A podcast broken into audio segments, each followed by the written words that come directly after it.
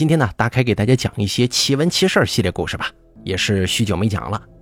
最近看咱们朋友的这个留言板，上面有很多朋友说咱最近的故事啊，哎，听着不是很满意，或者说感觉质量下降了。当然了，也有绝大多数的朋友表示仍旧还是非常喜欢的。呃，有一些朋友说咱不专业啦，啊，不怎么去讲鬼故事啦，或者怎么样的。我这个专辑啊，从一开始创立的时候呢，给它起了个名字叫“打开故事会”。我原本就不太想让自己就只走这个恐怖故事路线，咱们也完全可以呃展望一下这种呃刑事案件呢，或者一些其他的呃人为编写出来的比较有意思的故事都可以讲讲。所以说呢，我可以说是从一开始就不专业，就是并不是专门的去做某一样节目的。啊，当然了，我的独立专辑那肯定是呃只有这一种类型，它不会掺其他的啊。你比方说像咱们大开夜话呀，像咱们的玄门往事啊，这个都是极具指向性的。那大概夜话你只做听众投稿，呃，这个玄门往事只讲奇闻奇事。所以说，呃，咱们这个大专辑呢，就是大概故事会这个大专辑，也是大家最早认识我的这个专辑。我觉得吧，我愿意把它经营成一个大杂烩，哎，什么都有。哎，随便来就完了，大家没事过来听听，可能换换口味呀，或许会有其他的不同的这个收听体验啊。这是我最初创办这个专辑的初衷啊，并不想被某种类型给束缚住，所以说希望大家也能理解，好吗？当然了，大家有很多朋友说我非愿意听这种哎乡村鬼故事或者怎么样的，其实呢，这种故事大凯真的讲的不少不少的了，我讲好几千期这种类型的节目，说实话，基本上方方面面、胡黄白柳灰全部涵盖了。哎呦，我也实在是给大家找不出什么新鲜花样了，所以只能碰到写的还不错的文章，哎，拿出来给大家读一读。所以说，希望大家哎多多理解吧。我希望让这个专辑更加丰富起来，更多的节目类型都有一个可以了解的这个体验啊，我觉得还是不错的。毕竟百人百口嘛，你说不定很讨厌、很不喜欢的，哎，别人却丰若至宝，就喜欢的不得了。这个不一定啊，这人的口味真是不好拿捏的，所以希望大家呢，这个听我节目的时候啊，哎，多多包容了。咱们今天讲述的这个奇闻奇事啊，第一个作者呢叫江湖霹雳，他是来自天涯论坛的一位网友，他是这么说的：大概是因为所谓的八字弱的原因吧，逼着我从小到大经历了很多离奇的难以解释的事儿。先说第一个吧。那是一九八三年前后，我刚上初中，当时我家呀住在一个乡粮管所里头，这个粮管所的院子北宽南窄，当地老百姓称之为棺材宅子。我家住在北到南五排平房的中间那一排靠西墙的三间。家里的厨房是利用山墙和院墙之间两米多宽的空间搭起来的，朝南的厨房门是用几块不规则的木板钉成的，整个厨房啊就黑乎乎的。但从门上的裂缝向外看，那却是看得清清楚楚的。某一个星期天吃过早饭，妈妈让我去厨房刷碗，因为对幽暗的厨房我是一直比较恐惧的嘛。我进到厨房就没敢关门，一边刷碗还一边往门外看呢。忽然之间，我看到妹妹来到厨房门口，一声不吭的把门给我关上了。这厨房里的光线顿时就暗了下来，当时把我吓坏了，我大声喊。把门给我开开，你快点可是妹妹并不答话。透过宽疏的门缝，我清楚的看到他又把门上挂锁的锁鼻儿给扣上了，转身就向对面的厕所走。当时的我不顾两手都是水，跑到门边大声叫喊，让他给我开门。可是他却头也不扭的进了厕所。当时的我是又怕又气呀，两手穿过门缝，抓住门板，一气乱摇。好在这个锁鼻儿呢，只是扣上了，没用锁给它挂住。没一会儿，这个门鼻儿就被我晃开了。重见天日的我狂奔进屋，只见我妹妹正规规矩矩地坐在凳子上，妈妈正在给她梳辫子呢。我不由分说，上去就杵了妹妹一拳，妹妹哇的一声就哭了。妈妈看到这一幕，大为光火：“哎，好好的，你打她干什么？”我很委屈地说：“谁让她把我锁厨房里了？”我妈一听更生气了，我给她梳辫子，她就坐这儿没动地方，怎么会去厨房锁门呢？我一想也是啊，我清楚的看到妹妹是进了对面的厕所的，并没有往客厅走，难道是别人跟我闹着玩，我看花眼了？我拿起一根棍子，蹑手蹑脚的朝厕所摸去，可让我目瞪口呆的是，厕所里头空无一人。我一把扔掉棍子，浑身颤抖的跑回了家。关于这件事儿，家里人众口一词的说我是看花眼了，我也不置可否。但是我知道啊，就算我看花眼，可是门关上了，门扣还给我搭上了，这些事儿总是真真切切的吧。再给大家讲第二个故事。这一年，粮管所又招了两个工人，其中一个叫小钱的，瘦瘦弱弱，面色苍白，还架了一副近视眼镜，一副弱不禁风的样。他跟另外一个轻工住进了最南排的一个房间。有一天，跟小钱同住的那个轻工有事回家了，那间房子就只剩下小钱自己了。那天我印象是刚入夏，天还不算太热。吃过晚饭之后，没什么娱乐活动的人们早早的就睡下了。大概到了半夜的时候，人们忽然被一阵凄惨的叫声给惊醒了。那个声音极其恐怖，并且十分刺耳，就像是硬生生的从嗓子眼里挤出来的似的，一声高过一声。据大家事后回忆说，那简直就不是人能发出的动静，不是人枪啊。虽说大家都很害怕，但是好在人多呀。清醒过来的人们还是循声找到了小钱的宿舍。当时门锁着，灯关着。只能听到小钱在里头一声一声的惨叫，喊他也不开门，大家只好破门而入。拉开灯之后，只见小钱蜷缩在床角，紧紧地蒙着被子，浑身颤抖，不停地惨叫。人们试图拉开他的被子，可是他的反应更强烈了，拼命地挣扎，啊啊的叫唤。大家不断地叫喊：“哎，小钱呢？是我们，是我们！”过了好一阵，小钱这才慢慢地安静下来的。可还是紧紧地抓着被子不肯撒手。后来又经过好一顿安抚，小钱才让大家把被子拉开的。只见小钱双眼紧闭，满头大汗，一脸泪水，嘴巴微张，还不停地轻声啊着。大家问他怎么了，他也没表示。想着他应该是发噩梦了，大家劝他接着睡，就打算离开。可是小钱忽然睁开眼睛，紧紧地抱着一个人的胳膊，连声喊。我我不住这儿了，我不住这儿了。没办法呀，大家只好把他领出来，让他跟别的轻工挤到一块儿，凑合对付一夜。熬到天亮之后，小钱说啥也不在所里待了，所长只好安排人把他送回了家。后来呢，据跟小钱挤着住了一夜的人说，小钱一直到天亮都没睡，一直蜷缩在床角，还不让关灯呢。一开始问他为什么这样，他不说。后来就吓唬他：“你再不说，我可就关灯了啊！”他这才断断续续地说：“当时他睡到半夜的时候，忽然被一阵音乐声给吵醒了。睁眼一看，只见屋内的墙壁上好像是电影屏幕似的，有几个女人在上面跳舞。”说完这些，他又整个人抖个不停。后来又过了一大段时间，小钱还是来上班了，只是人更加苍白，更加消瘦了，话也更少。而且死活也不愿意再住到以前的宿舍，非得跟别人挤到一个屋里，搞得别人呢还挺闹意见的。而关于那天晚上他看到的情形，不管别人怎么问他，怎么威胁他，小钱始终没再提及过。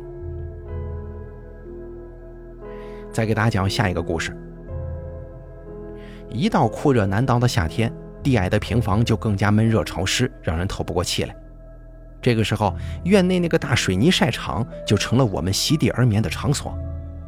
每天晚饭后，我们把刚打出来的井水一桶一桶地泼在晒场上，连着泼上四五桶、六七桶，晒场上才能留下湿印地温才能勉强降下来。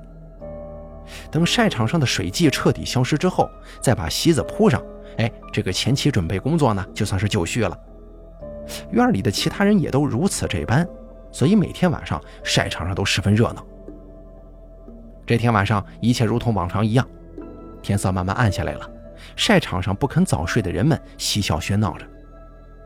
百无聊赖的我，开始用我贫瘠的天文知识，在满天繁星中寻找那些耳熟能详的星座。可是没有任何征兆的，我正上方的星空里忽然出现了一个巨大的长方形画面。那个效果呀，就像是今天咱们看到的窄边液晶电视似的。画面上均分成了上下左右四个小格，每个格子里头都有人物在活动，互不干扰，忙活自己的事儿。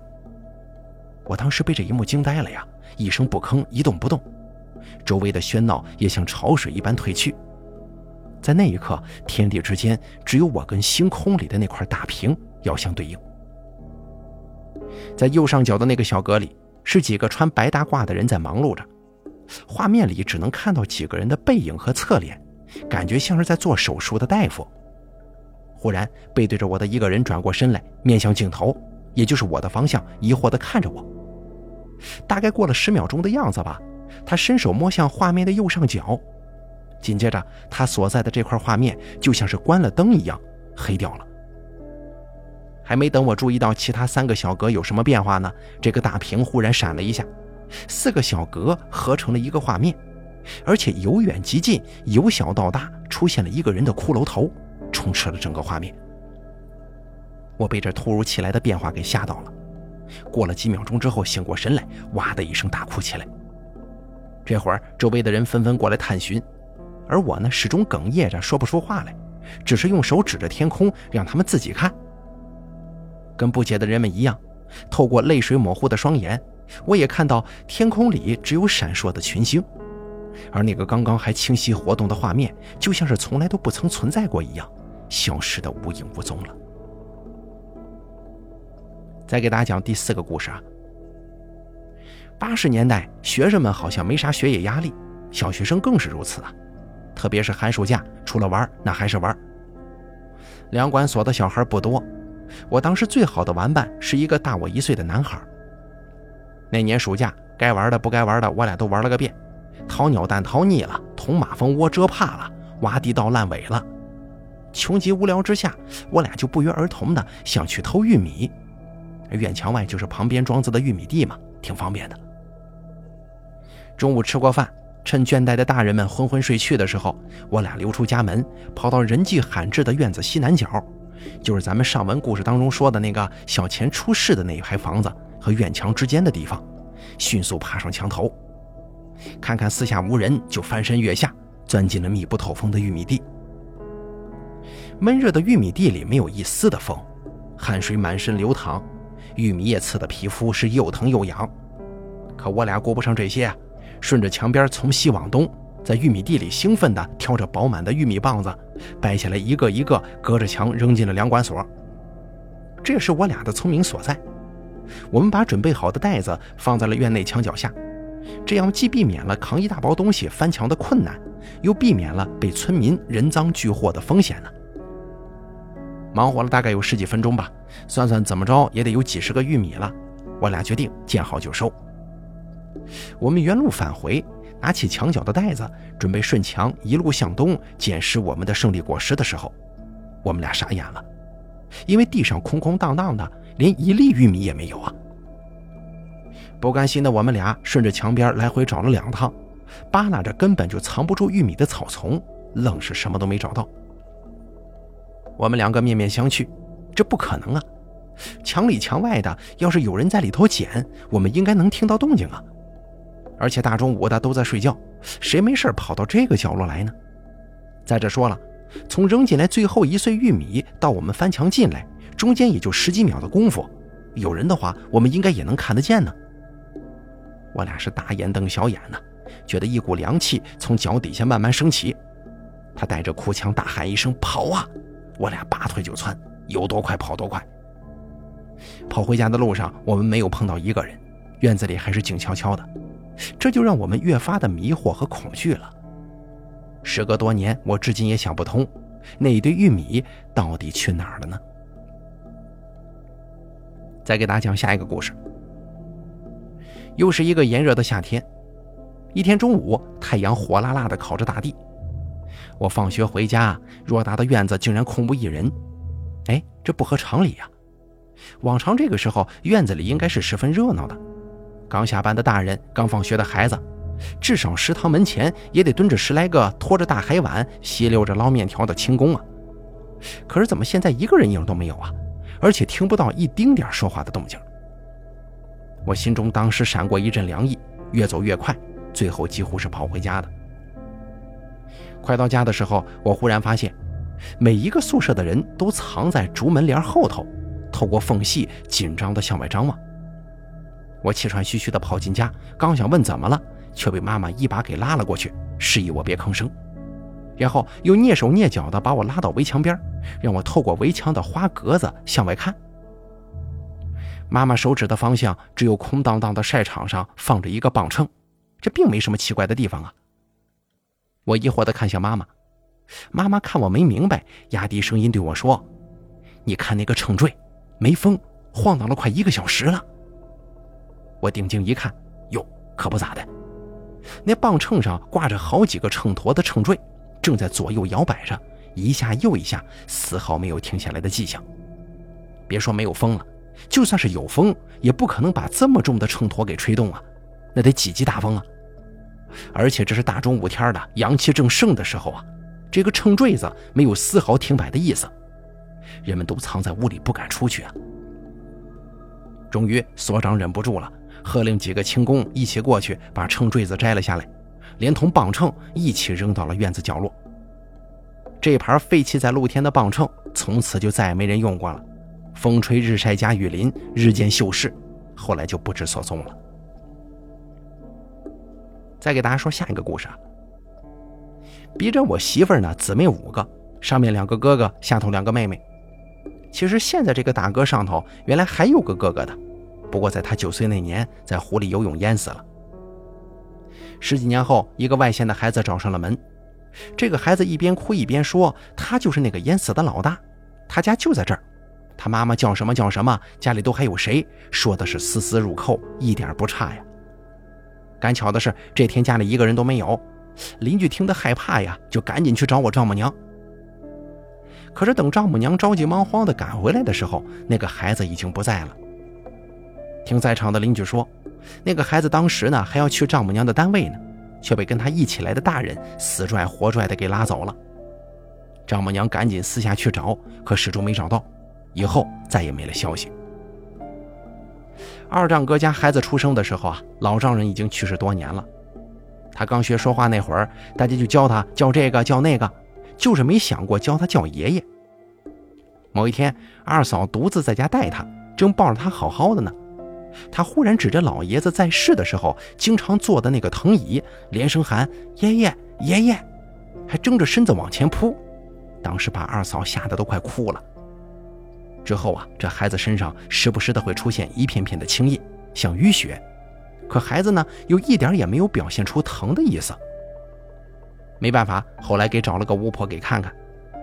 巫婆到了之后一看就说：“啊，这是他爷爷逗他玩呢，那青印子是他爷爷摸他摸的。”巫婆说的轻巧啊，可家里人一听就吓坏了。你说您老人家喜欢孩子不假，可是你这么摸他对孩子不好啊。再者说了，这老是青一块紫一块的，也不是个事儿啊。于是呢，家人就央求巫婆赶紧跟老爷子说说吧。于是巫婆就焚香祷告，口中念念有词，大概意思就是你喜欢孩子，大家都理解，但人鬼殊途，近身无益呀。孩子年纪还小，当不起这种爱抚，尽量别碰他了。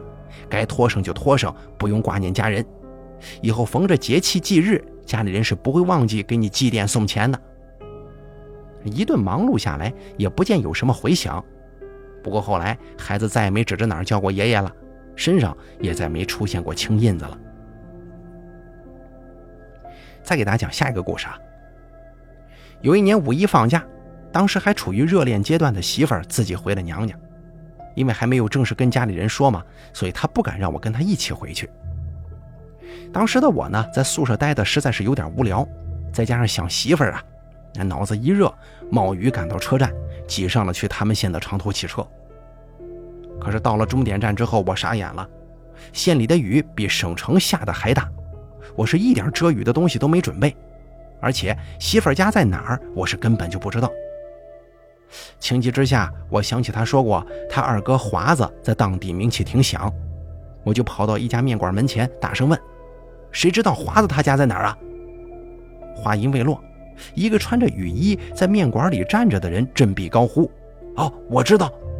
那人出了门，头一偏：“走上车，我给你送到地方。”原来他是个三轮司机呀。上了车不到十分钟的时间，车子停到了一个路南的南北向胡同口，从这儿进去就是了。雨还没停呢，我付了他车钱就往胡同里跑。我推开第一家院门，大声喊道：“有人没有啊？”连喊几次，却没有一个人应声。再跑到第二家，还是喊不应人。连叫了三家门，都是开着门，没有人呢。这雨还哗哗的往下落，周围除了雨声，没有一点别的声音。我不由得心头发紧呢。再往深处走，胡同又向左插出一条小胡同，看着也不像是有人的样我心中是越看越觉得不得劲儿。胡同跑到头是一条不宽的东西路，我丝毫也没犹豫，就向西跑。跑出十来米，右手有地势稍高的地方，由南向北有三四户人家。我呢，莫名其妙的直奔最后那家，门这么一推开，嘿，这不是我亲爱的媳妇儿吗？